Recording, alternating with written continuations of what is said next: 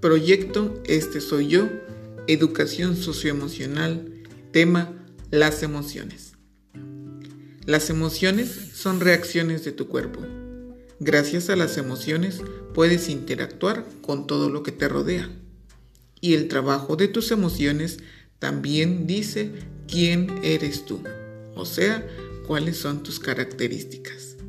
Todos experimentamos todas las emociones, aunque muchas veces las emociones son utilizadas de forma distinta. Por ejemplo, hay quienes les gusta experimentar más el enojo o la alegría. Y estas personas se van a caracterizar por la emoción que más tiempo tarda en su cuerpo. En este espacio vamos a trabajar la alegría y la furia como dos emociones importantes. La alegría es una emoción que acelera tu corazón.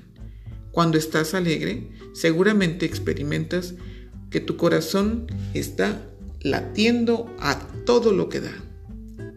Y también la sangre de tu cuerpo está corriendo muy rápido, llegando a todos los rincones.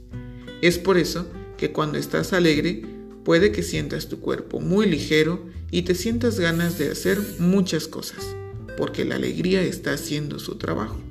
Cuando una persona está alegre, está dispuesta a todo. Está dispuesta a hacer muchas actividades o algo muy riesgoso si es necesario. Esto es derivado de la emoción que manifestamos. Esta misma energía llega a tu cerebro y es por eso que te sientes en esa capacidad de ser aventurero. Por el caso contrario, cuando se trata del enojo, el cuerpo reacciona de manera diferente. No lo sientes tan ligero como con la alegría, pues cuando estamos enojados nuestros músculos se ponen tensos, duros y pesados. Esto es porque está siendo provocado por una emoción distinta.